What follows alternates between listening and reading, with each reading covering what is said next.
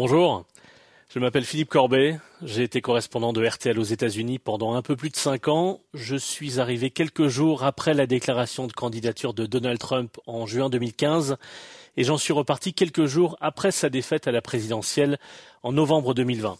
Avant de quitter New York, j'ai enregistré euh, une série de six balados qui ne prétend pas être exhaustive sur les années Trump, évidemment, mais en partant dans chaque épisode d'une image, d'une scène qui a fait l'actualité J'essaye justement de, dépasser ces mises en scène de communication qu'on appelle ici des photo-op pour raconter cet air Trump.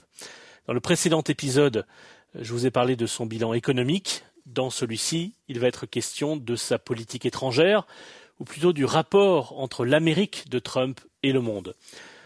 Il restera évidemment beaucoup de photos historiques, euh, comme par exemple les rencontres avec Kim Jong-un, et particulièrement ce moment où le président Trump a fait quelques pas sur le territoire de Corée du Nord. D'ailleurs, j'avais été tourner un reportage dans cette zone démilitarisée à la frontière entre la Corée du Nord et la Corée du Sud. Euh, mais j'ai choisi de partir d'une scène plus secondaire, et vous allez comprendre pourquoi au fil de l'épisode. Je crois qu'elle est, qu'elle est révélatrice.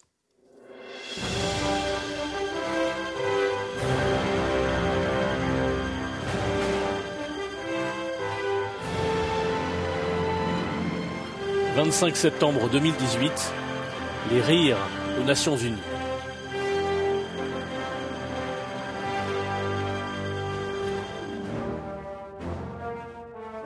La fin septembre est toujours un moment particulier à New York, quand la belle saison glisse vers l'été indien, cette saison qui n'existe que dans le nord de l'Amérique, dit la chanson. Pour les New-Yorkais, c'est surtout la semaine des embouteillages monstres. La circulation devient cauchemardesque sur toute la partie est de l'île de Manhattan quand des centaines de cortèges de délégations, de chefs d'État, de gouvernements, de dignitaires en tout genre, de journalistes du monde entier, d'ONG, d'activistes de toutes sortes se croisent pour l'Assemblée générale des Nations unies. New York prend pour quelques jours des airs de Babel. Le New-Yorkais, Trump, le sait bien, la Trump Tower n'est pas très loin, et il possède une autre tour, juste en face du siège des Nations Unies, le long de l'East River, comme il l'a rappelé lors de sa première visite comme président. C'était en septembre 2017, quelques heures avant de menacer l'Iran, le Venezuela et surtout la Corée du Nord. Il avait surnommé Kim Jong-un Rocketman à la tribune des Nations Unies. Mais à l'occasion de sa seconde visite, le 25 septembre 2018, 18 mois après son investiture, le président américain un autre objectif en tête. Les élections de mi-mandat, prévues six semaines plus tard. Alors qu'il est empêtré dans l'affaire russe qui agite euh, Washington et les médias, Donald Trump veut profiter de son intervention à l'Assemblée générale des Nations unies, la plus célèbre enceinte diplomatique du monde, pour apparaître en majesté et faire passer un message de politique intérieure. Il veut montrer que l'Amérique a retrouvé sa grandeur, comme il le promettait dans son slogan Make America Great Again, que l'Amérique est respectée à nouveau dans le monde. Madam President, Mr. Secretary General, world leaders, ambassadors and distinguished delegates. Il y a un an, je me suis exprimé devant vous pour la première fois dans cette grande salle. J'ai parlé des menaces qui planaient sur notre monde et j'ai présenté une vision d'un meilleur avenir pour l'humanité tout entière.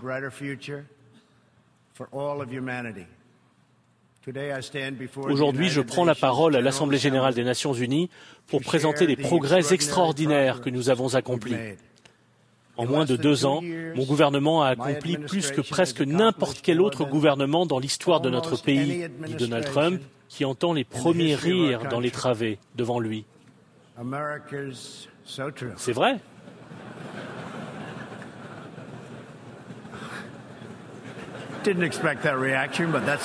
Je ne m'attendais pas à cette réaction, mais c'est bien.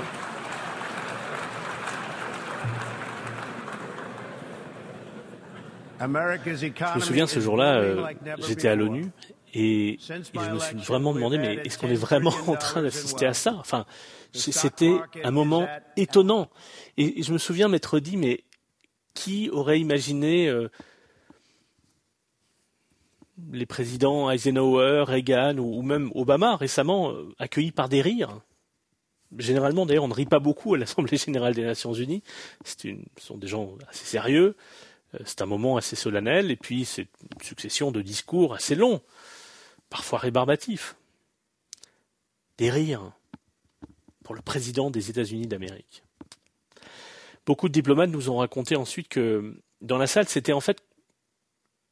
C'est pas parce que c'était drôle en fait. C'est parce que c'était surtout un rire nerveux. Une sorte de, de réaction spontanée, plus forte que les précautions diplomatiques habituelles.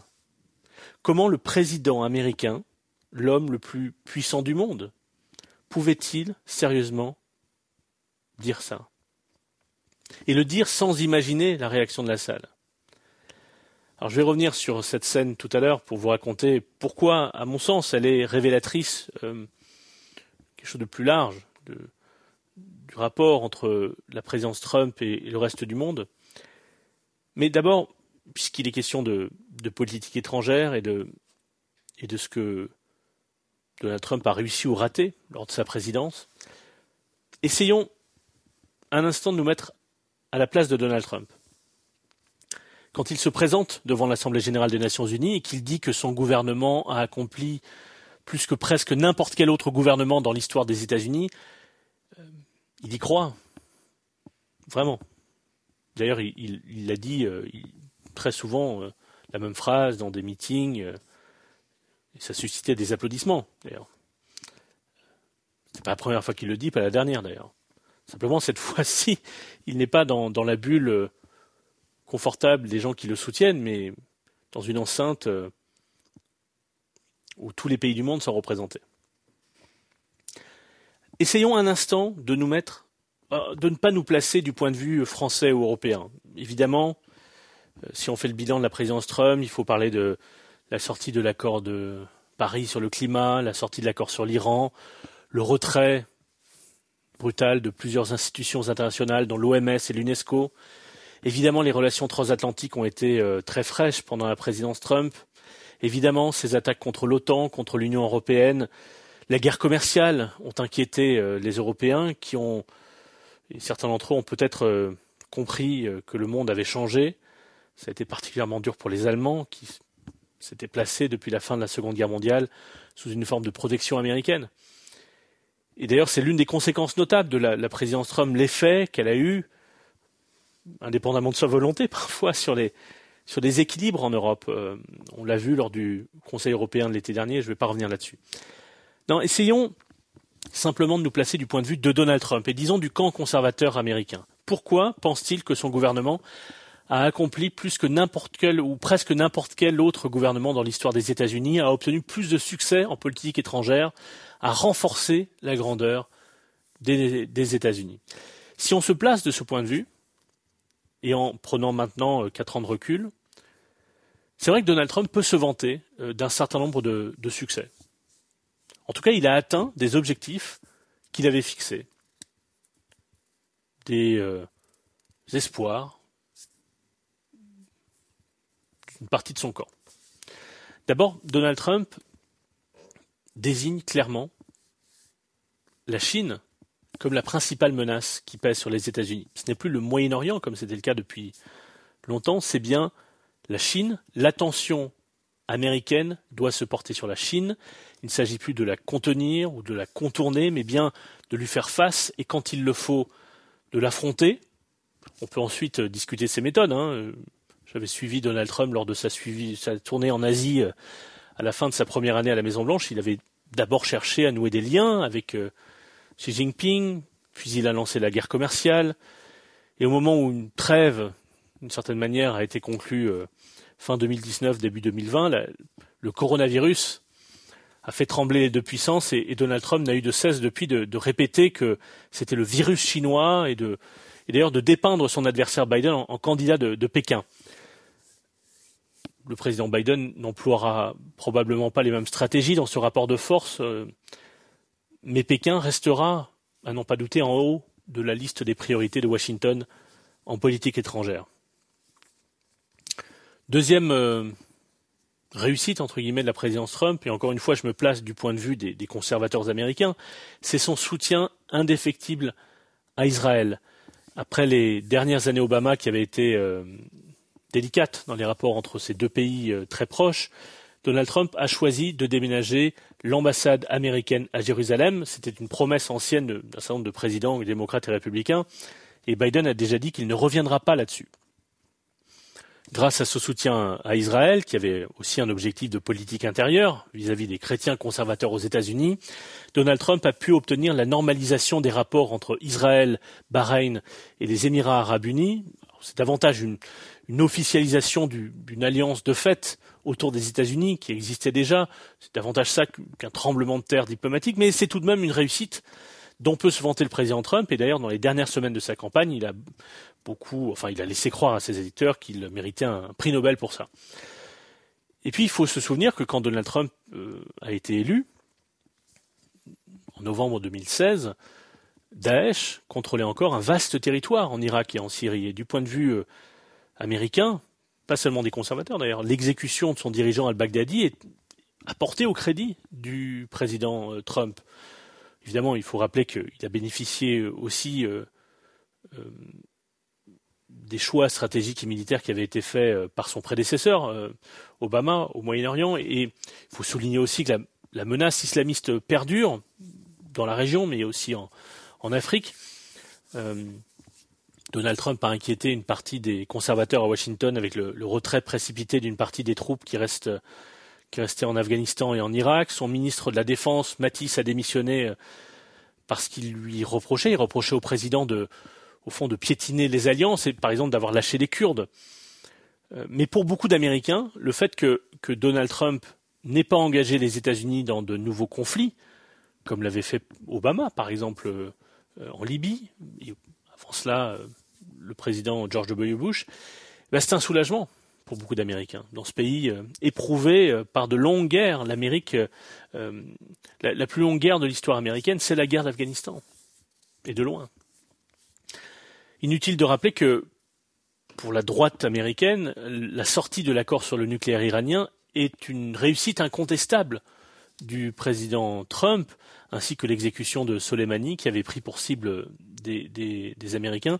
Là encore, euh, malgré les pressions de son conseiller de la sécurité nationale, John Bolton, Donald Trump s'est bien gardé d'aller trop loin contre l'Iran. Bon, et puis il y a le dossier nord-coréen. Enfin, il y en a beaucoup d'autres, mais il y a notamment ce gros dossier nord-coréen. La, stratégie d'apaisement initiée par Donald Trump n'a pas eu des effets escomptés et Pyongyang a certainement gagné du temps pour poursuivre son programme nucléaire. Mais encore une fois, si vous vous placez du point de vue des électeurs du président Trump, vous dites, et moi j'ai beaucoup entendu euh, en discutant avec des, sympathisants du président dans des réunions publiques, il a évité une guerre. Il voit en fait dans, cette stratégie euh, avec la Corée du Nord l'illustration de ce que leur répète Donald Trump depuis des décennies, qu'il est le mieux placé euh, pour négocier des, deals, comme il dit. L'art du deal, c'était le titre du livre qui a contribué à le rendre célèbre dans les années 80. Le meilleur livre après la Bible, dit Donald Trump. Euh, et quand on comprend l'art du deal, quand on le lit et qu'on comprend bien que c'est une que Donald Trump euh, en a fait un argument électoral, le deal, peu importe le deal au fond, euh, ou peu importe le contenu du deal, d'ailleurs il n'y en a pas avec la Corée du Nord, euh, mais le fait de trouver un accord ou de montrer qu'on peut trouver un accord ou qu'on cherche un accord, c'est déjà montrer qu'on fait quelque chose. C'est déjà une réussite.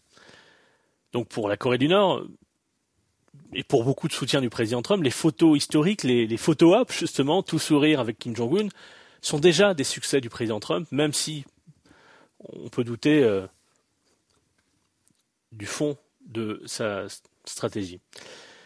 Bon, bien entendu, si on ne se plaçait pas du point de vue du camp Trump, il faudrait souligner qu'à l'occasion de la pandémie, pour la première fois depuis la Seconde Guerre mondiale, la première puissance du monde a choisi de ne pas jouer un rôle, euh, un rôle moteur au niveau international, a au contraire choisi de se retirer, de se replier, alors que le monde traversait une crise collective de grande ampleur les historiens diront plus tard si c'était un moment de bascule dans l'histoire de la puissance américaine. Mais bon, ce n'est pas mon propos du jour. Non, je voudrais revenir à la scène de l'Assemblée générale des Nations unies.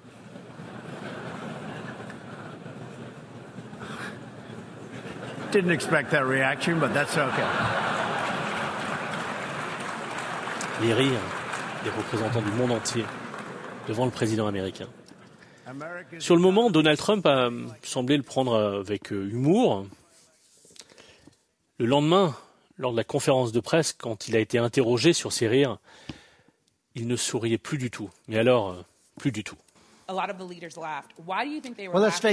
C'est des fake news. C'est comme ça que ça a été couvert, ok J'étais face à un large groupe de grands professionnels. La plupart viennent d'autres pays ou des Nations Unies. Des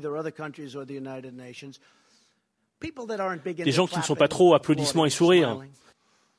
Et j'ai entendu un petit bruissement. Je disais, notre pays est plus fort qu'il n'a jamais été auparavant. C'est vrai, c'est vrai. J'ai entendu un petit bruissement, j'ai dit, c'est vrai, et j'ai entendu des sourires, et j'ai dit, oh, je ne savais pas que ce serait ça. Ils ne riaient pas de moi, ils riaient avec moi. On s'amusait. Ils ne riaient pas de moi. Bon, vous avez entendu euh, l'archive tout à l'heure, vous pouvez tirer vous-même toutes les conclusions. Vous notez que dans ce commentaire fait le lendemain, il semble plus vexé par la couverture médiatique de ses rires qu'il ne l'a été euh, par les rires eux-mêmes sur le moment. Mais pourquoi est-ce qu'il est aussi vexé? Pourquoi est-ce que sa peau est, est si fine qu'il est visiblement blessé par quelques rires?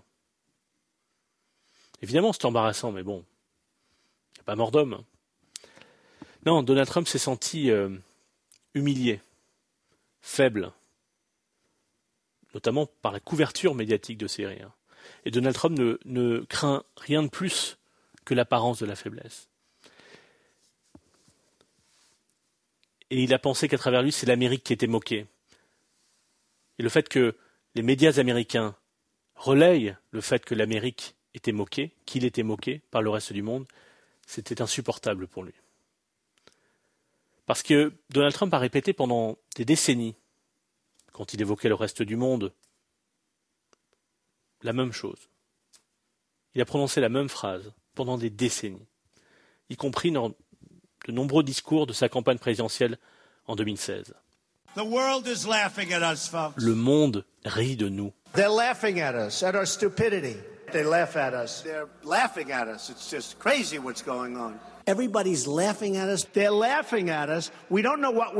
Le monde rit de nous.